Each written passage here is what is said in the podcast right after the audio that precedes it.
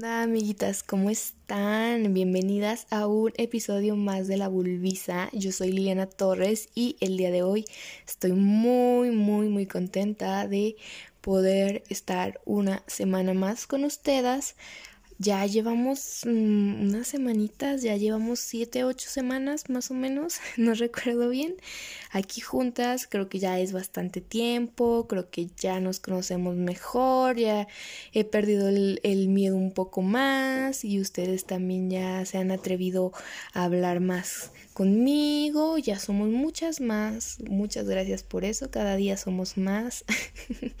Me recordé esta canción de Kimberly Loaiza de somos 10 millones de linduras.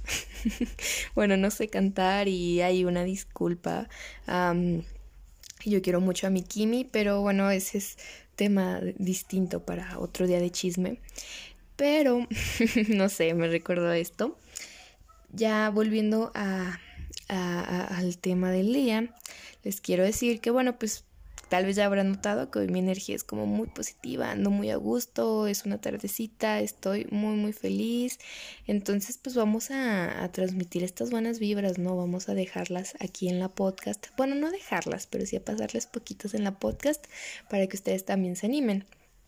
Eh, por lo mismo de que ya somos muchos más, de que ya vamos interactuando mejor, quise eh, hacer esto un poco más... Mmm, pues sí, interactivo, básicamente. Entonces les puse preguntas, bueno, les puse un sticker de pregunta en mi Instagram, en arroba lilratfem, síganme por favor. Y ya pues les dije, ¿saben qué? Depositen aquí sus dudas, problemas, inquietudes, no sé, historias, cosas que quieren que les cuente de mí, etcétera. Y también lo puse en, bueno, en la story de Facebook, también estoy como Liliana Torres, recuérdenlo ahí nomás el dato, la promoción. Y, y, ya pues aquí tengo la compilación de sus preguntitas. Eh, las leí, les di una leída rápida y creo que algunas son como mm, parecidas, entonces saqué pues como las que menos se parecen entre sí para no estar pues tan repetitivo el discurso, ¿verdad?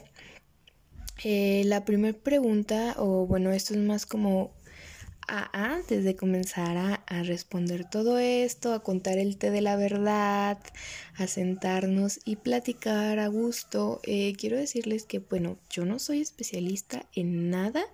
Eh, les recuerdo que pues esta es mi visión del tema. Eh, no tengo ninguna autoridad moral para decirles qué hacer y qué no hacer. Ustedes si gustan me escuchan, si no gustan no me escuchen. Entonces, este, pues sí, básicamente yo no estoy mi opinión no es determinante, ¿verdad? En ese sentido, obviamente siempre cuestionen, critiquen, busquen más, muchas más opiniones, no se queden solamente con la mía. Entonces sí, yo les voy a dar mis consejos, pero insisto, yo no soy ninguna autoridad como para decirles qué hacer o qué no hacer, ¿ok? Bueno, la, el primer, este, pues es, es, que es como historia, como problema, más bien es como aquí la consejería de problemas. Dice, mi novio hace comentarios sobre mi peso y no me gusta, pero no sé cómo decirle. Ay, amiga, pues mira, los vatos son una pendejada. Neta, o sea, los vatos son una pendejada. Ah, sabemos cómo son de idiotas, de mecos. Y pues y eso no es, o sea, no los estoy excusando, ¿verdad? O sea, no estoy diciendo, ay, los hombres son unos pendejos, entonces por eso tienen el derecho de hacerte sentir mal, de decirte lo que quieran. No. Yo creo que tal vez parte de que no quieres decirle es el no querer quedar mal con él. Eh, bueno, aquí no, me explican muy bien cómo, ajá, o sea, las razones por las que no quieres decírselo, pero creo que por lo general suele ser así. A uno le teme al decirle a un hombre, oye, no me gusta esto de ti, oye, no me gusta que hagas esto, y más a un hombre que amas, porque ah, pues como que temes que su reacción, y no me refiero a su reacción en cuanto a violencia o así, que en algunos casos sí lo es y qué horror, pero supongo que más en el quedar bien, ¿no? Porque pues nos enseñan mucho a ser muy complacientes, entonces oponernos a una opinión de un hombre pues nos cuesta bastante. Entonces yo sí creo que va más por ahí. Creo que... Ay, amiga, es que si te sientes mal, para empezar, no, amigas, no anden con güeyes así de pendejos, ¿no? O sea, que, que, que demeritan tu cuerpo, que dan opiniones sobre, sobre ese tipo de cosas en ese sentido. Pero pues si ya estás ahí, saben, o sea, a mí algo que me molesta un poco de acá de las chavas, eh, bueno, incluso de los coachings y toda esta, esta onda y también de algunas chavas feministas, es que te dicen cosas como, ay amiga, déjalo, ay amiga, date cuenta, ay amiga, basta con este vato.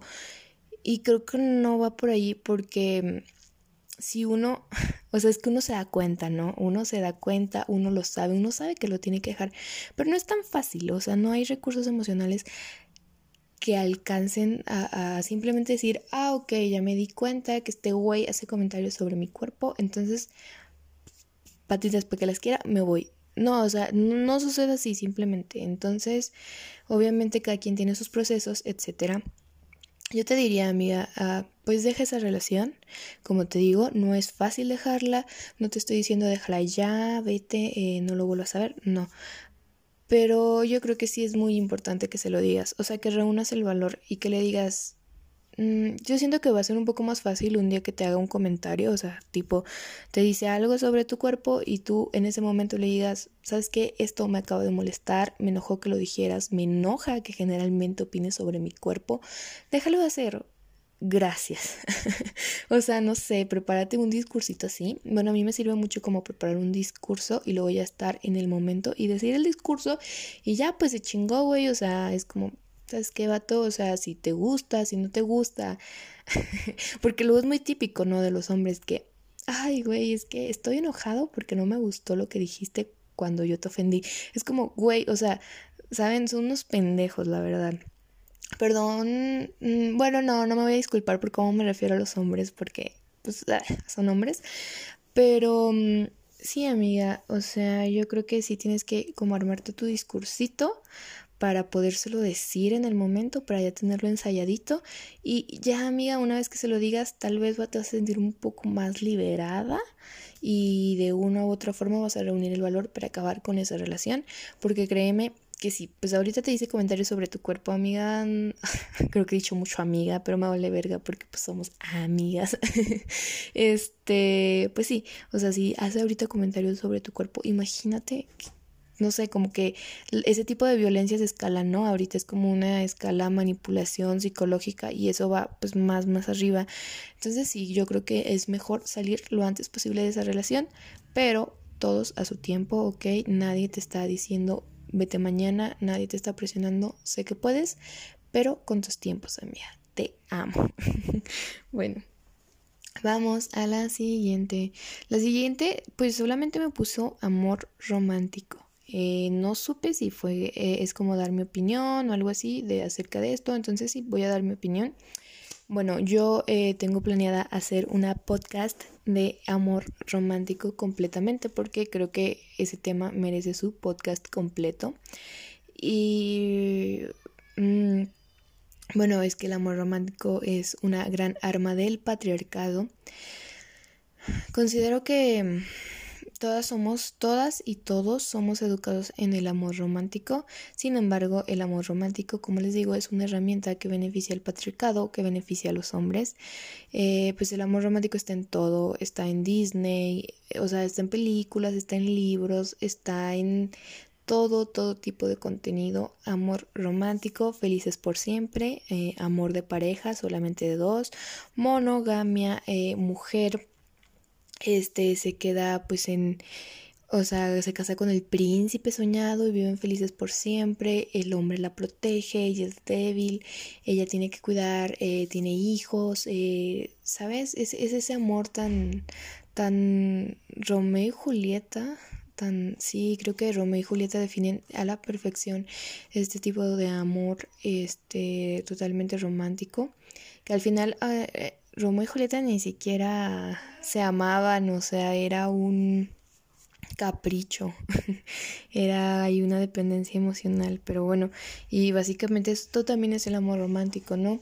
No, no sé, o sea, no quiero entrar tanto en el tema porque le voy a dedicar un podcast completo, pero pues sí, mi opinión es que el amor romántico es una arma más del patriarcado y que pues beneficia en su mayoría, o sea, prácticamente es totalmente beneficioso para el hombre y pues totalmente perjudicial para la mujer. El amor romántico mata así de fácil.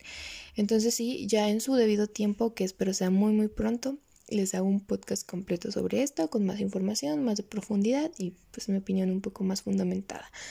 Bueno, vamos a pasar a la siguiente pregunta y bueno, eh, dice, es normal que desde hace cuatro meses no me baje, nunca he tenido relaciones, pero igual estoy preocupada. Ah, perdón si se escuchan ruidos, eh, mi familia está entrando y saliendo por doquier, ah, no sé, siento que hasta les digo, no hagan ruido y hacen más ruido, pero bueno. Eh, la pregunta decía que si es normal que pues no te que no le baje hace cuatro meses y pues nunca ha tenido relaciones pero que está muy asustada ah, pues no amiga no es normal. No es normal en ningún sentido que la falta del, del periodo eh, se llama mm, dismenorrea o no, no, no, no. La dismenorrea es cuando te duele mucho. y es amenorrea hasta creo que sí. Amigas, no, no se crean, no me hagan caso, no sé si estoy confundiendo eh, conceptos, pero bueno, la falta de, de menstruación eh, o la pérdida de menstruación tiene su nombre como tal, creo que sí es amenorrea, pero pues no, no me hagan mucho caso en ese sentido. no soy ginecóloga, no soy especialista en el tema, pero bueno. Y tiene pues sus razones de ser, muchas veces es por la alimentación que llevas, eh, desórdenes hormonales generalmente. No sé qué edad tengas, la verdad, pero ah, si eres joven es muy probable que sean ah, desórdenes pues hormonales. Eh, me llegó a pasar, me llegó a pasar eh, algo parecido yo creo que acudas a la ginecóloga es la, o sea, no te puedo dar más consejos, simplemente te digo, no es normal, la ausencia de la menstruación jamás va a ser normal, a menos que haya un embarazo, obviamente, pero bueno, aquí están aclarando que no es así, entonces la ausencia de la menstruación que no son por causas de embarazo, la verdad es que no es normal. Al igual que el dolor, como hablamos en la podcast pasada, si no lo han escuchado, vayan a escucharlo porque es un capitulazo. Entonces sí, ni el dolor ni la ausencia de la menstruación son normales. Por favor, amigas, chéquense, ah, no lo dejen pasar. Eh, muchas chavas, o sea, yo he llegado a escuchar chavas que dicen así como, ay, pues no me baja, mejor, o sea, neta, yo no sé cuántos meses que no me baja, me siento muy feliz pero no, o sea, es preocupante y es difícil y nos tiene que bajar en serio, amigas, o sea, tenemos que menstruar porque pues es parte de un proceso, ¿no? Y si no se está llevando este proceso es porque ahí hay una fallita y tenemos que componer esa falla para que pues, no sucedan cosas eh, más, más grandes o, más difíciles luego, ¿no? Entonces sí, te recomiendo que eh, vayas a la ginecóloga lo antes posible porque jamás va a ser normal esto. Vamos a la siguiente pregunta. Hoy me siento como muy habladora. como no tengo un... Bueno, no, generalmente no tengo un guion, pero como que no sé, me siento con muchas ganas de expresarme. Mm, mm, mm.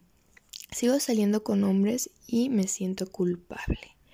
Ah, bueno, aquí supongo que vamos a darle un contexto feminista porque pues esta chava me lo dice en este contexto feminista de que para algunas corrientes del feminismo, como lo es el RAD-FEM o el feminismo radical, este pues se cuestiona mucho la heterosexualidad obligatoria. Les voy a dar un poquito más de contexto en esto.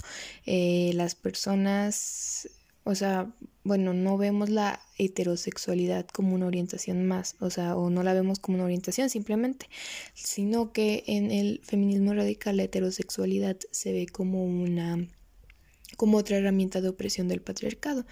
Es como les decía, junto con el amor romántico, bueno, el amor romántico la heterosexualidad obligatoria van ahí muy muy cercanas porque en este, bueno, lo que plantea esta teoría es que eh, las mujeres eh, tenemos que, o sea, nos literalmente nos obligan, nos adoctrinan desde pequeñas para estar al servicio de un hombre, para amar a un hombre, para entregarle nuestros cuidados, nuestro amor, nuestras energías, nuestro tiempo, nuestra vida prácticamente, ¿no?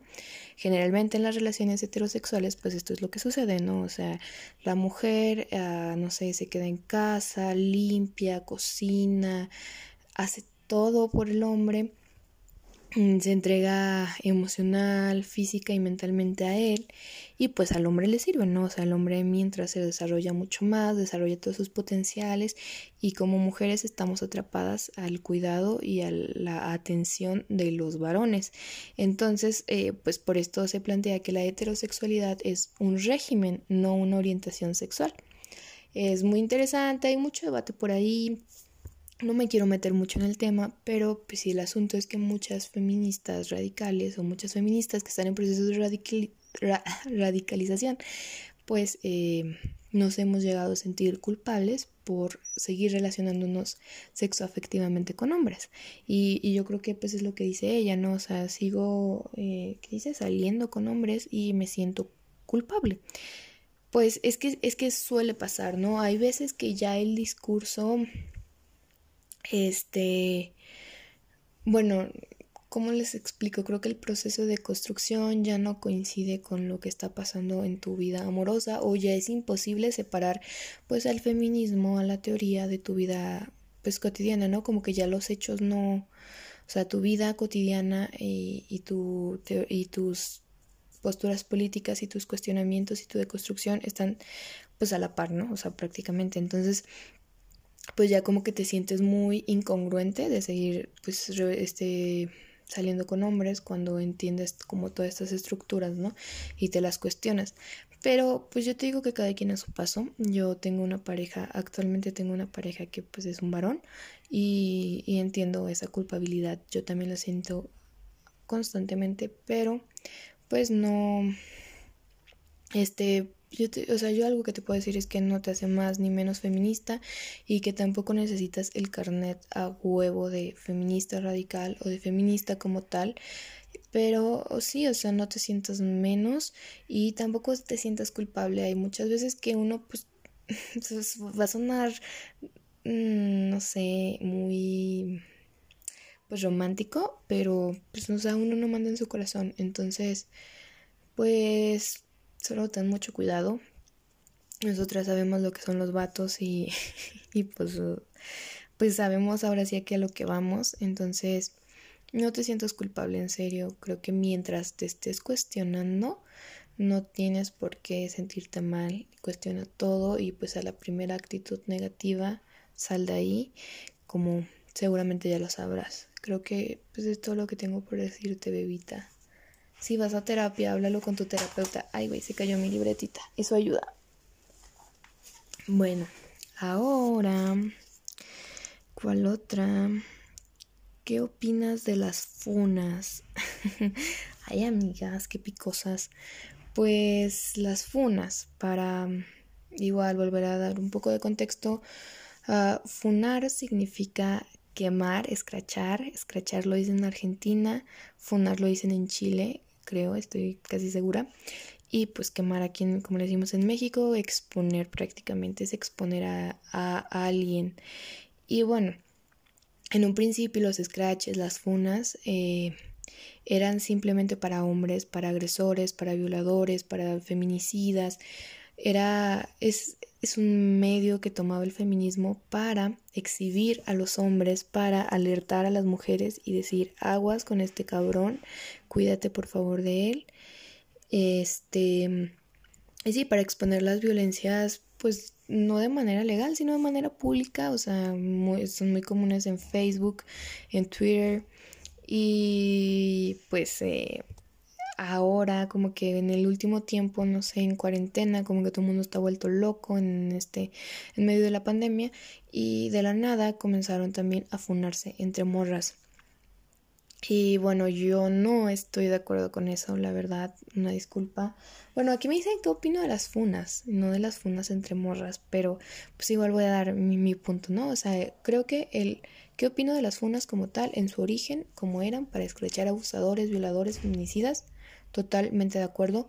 hay que este, exponerlos y hay que exponerlos no por ellos porque pues muchas veces eso no, no, o sea, no hacen, no genera nada en su vida como tal, pues no es algo legal, pero sí nos proteja a las morras o sabes, o sea, sí nosotros sabemos, ok, hay que cuidarnos de este güey, ¿no? Porque obviamente los agresores, los violadores, los feminicidas, no son güeyes que sean agresivos, sino que simplemente son güeyes común y corrientes y, y que bueno, crecieron bajo esta socialización patriarcal y terminan haciendo lo que hacen y no tampoco es justificación, es como una explicación.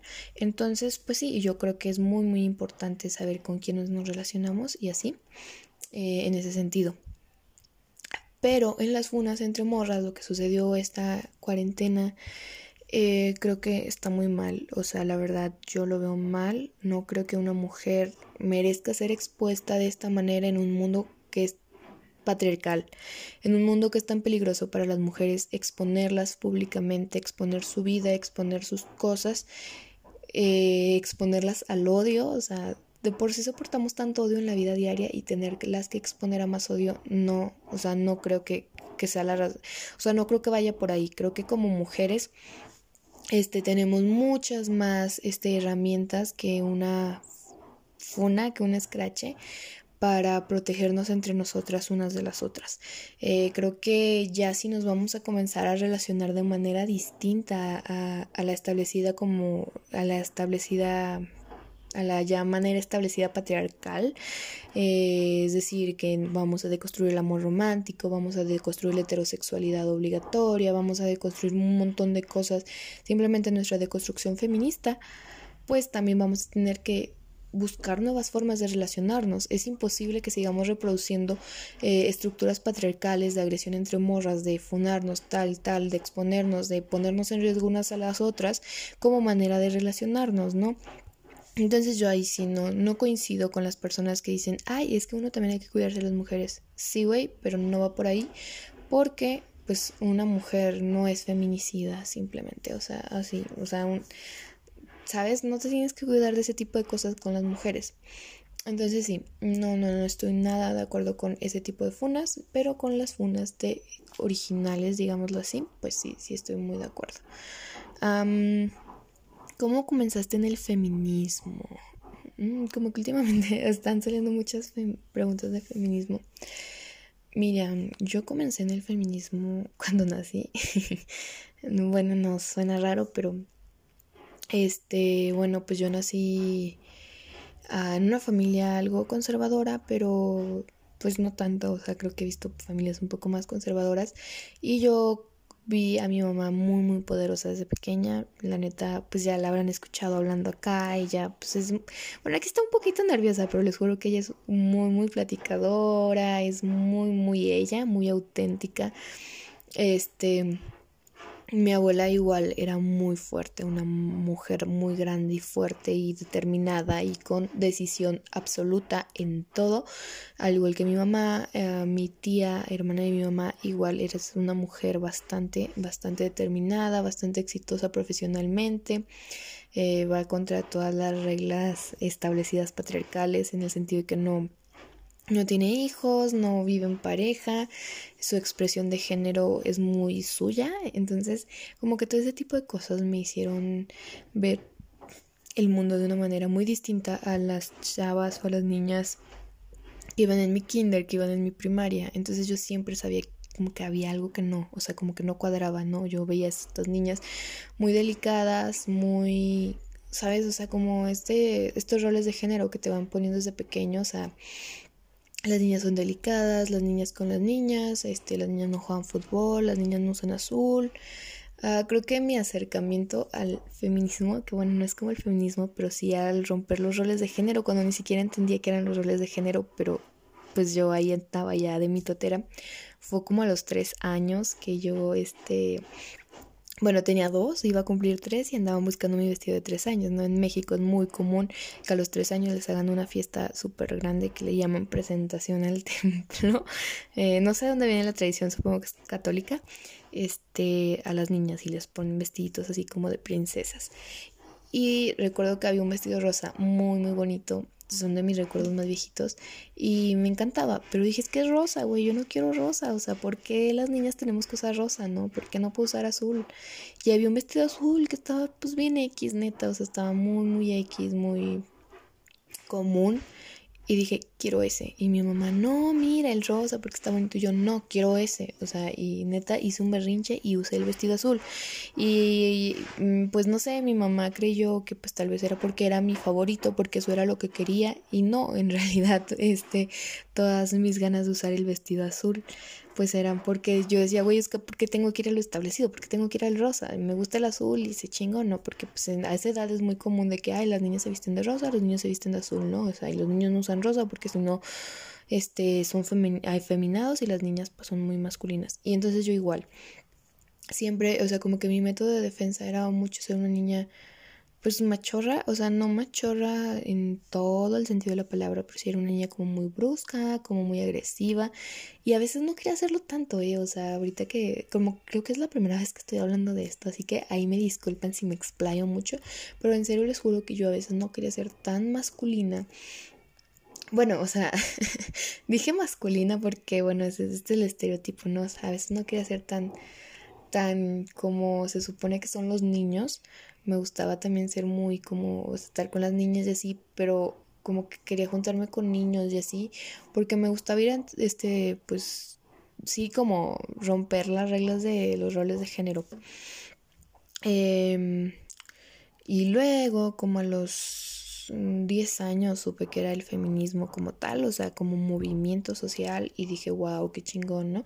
Y yo me empecé a autodenominar feminista a los 10 años y, y, ya, pues, pero, o sea, pues obviamente, no sé, tenía 10 años, no había leído nada, no había tenido mucha experiencia pues en nada, pero yo pues me denominaba feminista y así lo fue como hasta los 12, a los 12... Eh, con lo de mi eh, orientación sexual, pues como que comencé a buscar mucho la comunidad LGBT y de la comunidad LGBT fue como conocí el feminismo ya bien como tal, este, establecido como movimiento social, pero pues el feminismo liberal, porque yo pertenecía pues a la rama del feminismo liberal, no, de hecho ni siquiera sabía que había más ramas, ¿eh? Como que es el feminismo más uh, común o más popular en la actualidad, el liberal. Entonces yo ahí estaba muy, muy establecida en, ese, en esa rama del feminismo, me gustaba, este, LGBT, feminismo, y anduve un buen rato, de los 12 a los 15, a los 15, 14 y algo, casi 15.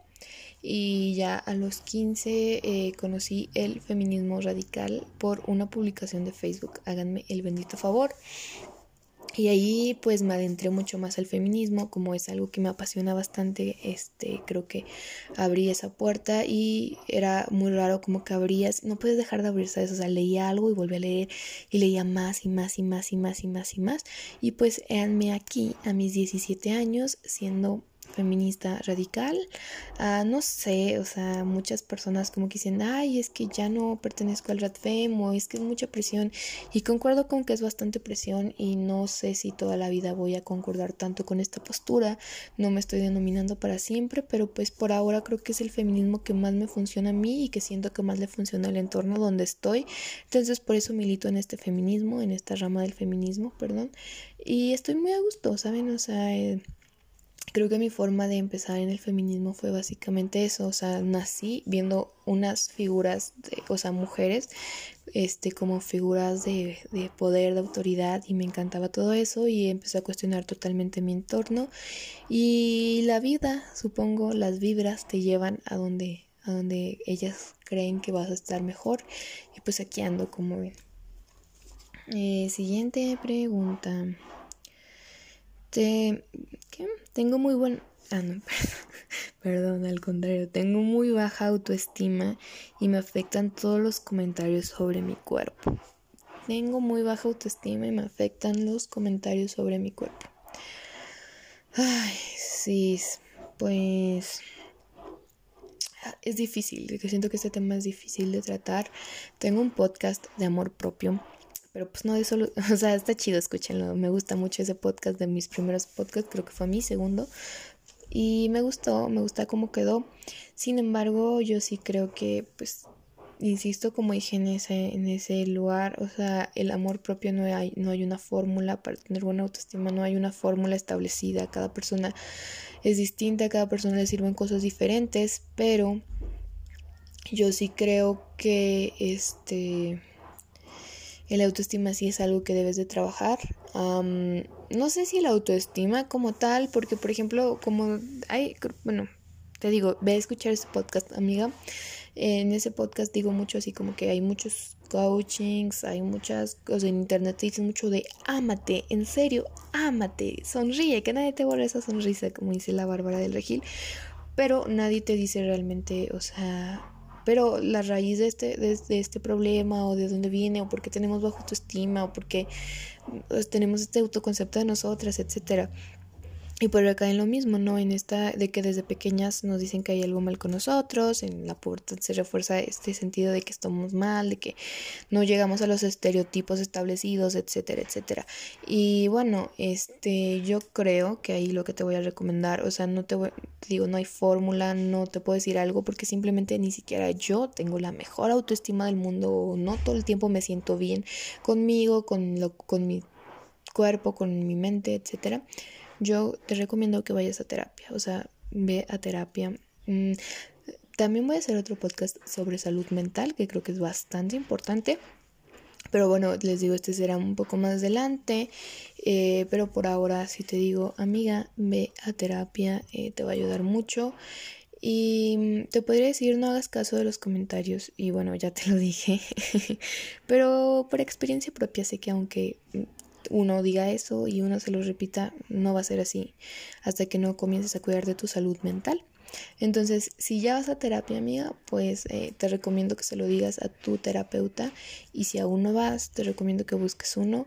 Hay lugares accesibles, eh, de una u otra manera puedes estar cuidando de tu salud mental. Y entonces, pues sí, no, no voy a dar un poco, o sea, sí, pues no voy a dar más. Creo que con eso es todo lo que tengo que decir por, por ahora. Mm, me da vergüenza mi menstruación y siempre intento ocultarla, aunque sé que no tendré, aunque sé que no tendría por qué. es que bueno, güey, de que, bueno, no llevo tantos podcasts y ya en, esta, en este episodio he dicho un montón de, voy a ver mi otro podcast, voy a ver mi otro podcast. Pero bueno, como les digo, pues es mi visión del, de los hechos, entonces pues ahí tengo una que otra, ahí se va quedando mi esencia, en cada podcast va un poco de mi esencia. Entonces por eso les recomiendo que me escuchen, este, para que entiendan un poco más lo que, a lo que quiero referirme sin darles tantas palabras por acá. Pero... Uh, Escucha mi podcast del ciclo menstrual y las fases de la luna, eh, te lo recomiendo mucho, es de los podcasts que más me ha gustado hacer. Y pues es que nos enseñan, amiga, o sea, ese sentimiento de vergüenza es impuesto, insisto, es algo impuesto por las sociedades patriarcales porque pues le conviene al patriarcado que nosotros sintamos vergüenza por algo que es tan poderoso como nuestra naturaleza menstrual, nuestro ciclo. Entonces, eh, pues te recomiendo que escuches por completo ese podcast y te voy a decir, no sientas culpa. Eh, sé que suena mamón, pero pues no sientas culpa por sentir vergüenza.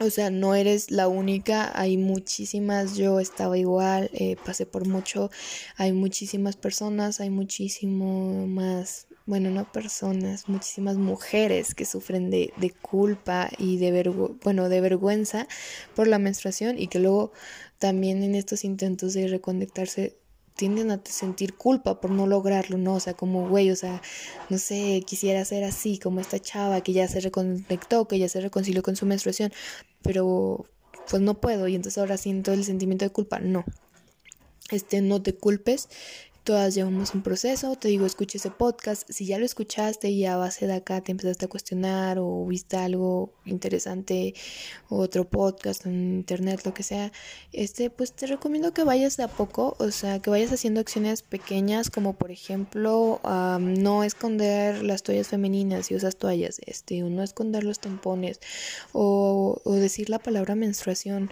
Yo, bueno, para mí es muy normal decir la palabra pero al parecer no para todo el mundo, o sea, hay muchas personas que dicen, ay Andrés, ay el periodo, ay la regla, como que lo evitan mucho esta palabra, no sé por qué, bueno, sí sé por qué, por, por este estigma que hay en, en cuanto a la palabra, pero digan menstruación, o sea, neta, te lo juro que igual las primeras veces te va a dar vergüenza, pero ve haciéndolo para que se te haga una costumbre, para que tú misma te vayas, o sea, tu mente se vaya programando en que es así, o sea, que es natural, que es normal, y, y dale amiga, o sea, haz esto. Mm. Ahora sí que prográmate, di la palabra menstruación sin, sin vergüenza, aunque te cueste, intenta decirlo este, normal, tal vez también hablarlo, te digo, o sea, hablarlo con una amiga, pero hablarlo bien, o sea, hablar al chile, sin, sin tapujos, hablarlo con tu familia, con tu mamá, con tu hermana, también sirve mucho. Y te digo, o sea, dejar de sentir vergüenza por los tampones, por las toallas femeninas, no sé si usas copita, eh, pues ahí no sé cómo recomendarte eso, o hablar abiertamente de tu uso, ¿no? Cotidiano y creo que de ahí vas a empezar a sentir un poco menos de vergüenza, ¿no? Porque sí, o sea, sí nos imponen bastantísimo la vergüenza y, y, esto hace que se forme un tabú y un mito gigantesco en torno a la menstruación. Te digo, no te culpes, empieza por acciones pequeñas como nombrar la menstruación por lo que es, ah, también tu diario menstrual que te recomiendo en ese podcast, también te digo cómo hacerlo exactamente y creo que esas pequeñas acciones que no son tan pequeñas te van a terminar sirviendo demasiado. Y bueno, vamos a pasar a la última pregunta. Déjenme la busco, está por acá. Ay, no la encuentro. Es que esta la tengo, no la, no la descargué. Dice,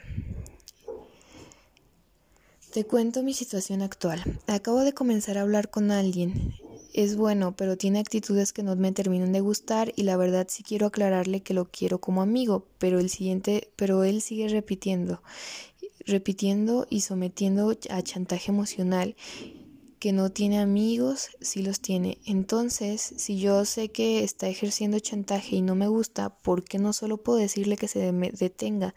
Me cala mucho porque no sé porque sé que debo ponerle un alto, pero no puedo y me molesto mucho conmigo misma, que aún y aún me molesto mucho conmigo misma porque no me he deconstruido al punto de poder decir que no. ¿Qué me recomiendas?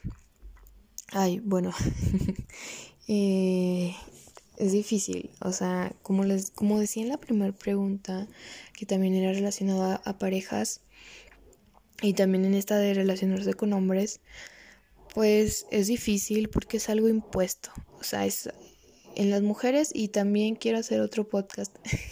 de aquí ya saqué como tres podcasts que voy a hacer, pero pues, está chingón, ¿no? O sea, más contenido. Eh, como dije antes, este, las mujeres pues nos imponen también esto, el no decir que no, porque tenemos que ser calladitas, tenemos que obedecer, tenemos que hacer lo que los hombres quieren, y más que lo que los hombres quieren, pues sí, o sea, lo que el sistema quiere, ¿no? Y si le funciona el sistema, pues le funciona a los vatos, porque el sistema beneficia a estos güeyes, y el decir que no es una de estas, o sea, las mujeres no sabemos decir que no, eh, nos sentimos muy culpables, nos da vergüenza, eh, nos apena bastante decir que no y es muy importante el no. Pero, pero, o sea, esto ya lo hablaré en su podcast individual. A lo que voy contigo es que, ok, tú ya te diste cuenta que este güey te chantajea, dice que no tiene amigos, la mamada sí los tiene, y tú lo quieres dejar, ¿no? O sea, no te gusta, no quieres nada romántico con él, no tienes interés, y aparte te chantajea el güey, todavía ni son nada. Mm, no, o sea, uno no sientas culpa por no poder decir que no. Y tampoco sientas culpa por tu nivel de deconstrucción, amiga. O sea, es algo que me pasó mucho. O sea, que yo decía, güey, a ver, ¿por qué me sigo comparando? Y, y, aún digo, ¿no? O sea, ¿por qué me sigo comparando con otras morras? O sea, ¿dónde está mi nivel de deconstrucción? ¿Qué pedo con mi deconstrucción? ¿Qué me pasa?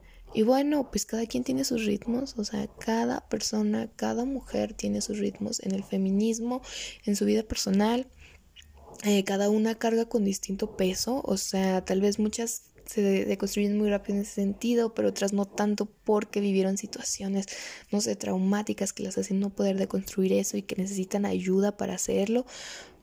Cosas muy, muy distintas. Entonces, eh, creo que tú, o sea, como que lo que tú querías que hablara no es tanto como de tu, uh, de cómo decirle que no, sino que te sientes culpable por tu deconstrucción. Y te digo, neta, no te culpes. O sea, mmm, te digo, cada quien tiene procesos diferentes y, y si no vas al ritmo de otras y si no vas al ritmo que tú quisieras, no, o sea, no, no es por ti, ¿sabes? O sea, hay muchos factores externos que influyen en.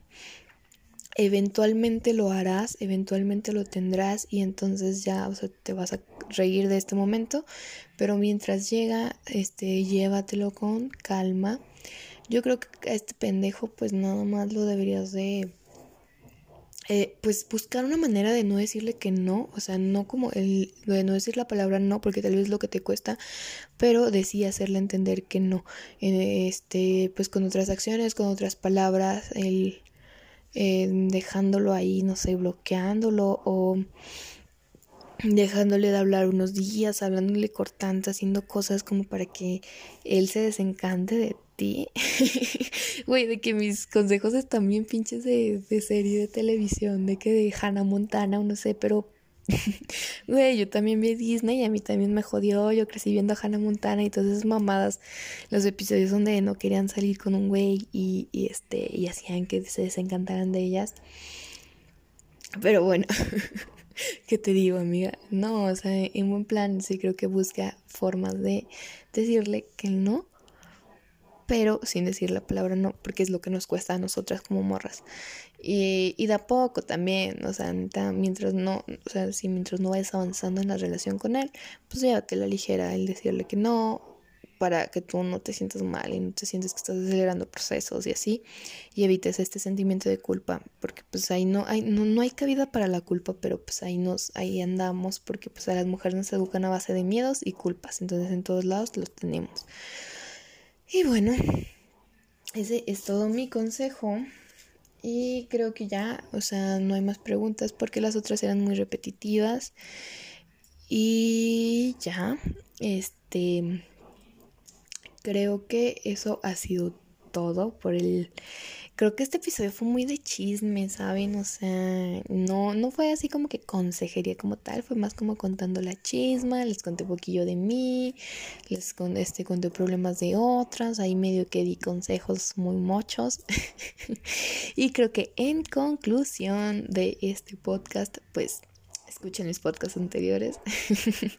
y también creo que hay algo mucho que se repite y es la culpa en la mujer y bueno, pues hay que hacer algo con esto porque, pues sí, como les digo, nos educan a base de miedos y de culpas y hay que ir deconstruyéndolos poco a poco. Hay que ir dándonos cuenta, haciéndonos conscientes de ellos, de estos sentimientos y vamos a erradicarlos porque creo que muchas veces la culpa nos roba muchas, muchas cosas este, de nosotras mismas, nos limita bastante. Entonces sé que no es fácil, eh, pero pues estoy segura que lo vamos a lograr, morritas, porque pues las morritas somos la mera vulva, somos bien chidas y podemos. Y creo que eso es todo, no hay mucha conclusión aquí, nada más fue chisma contando el té de la verdad y ya.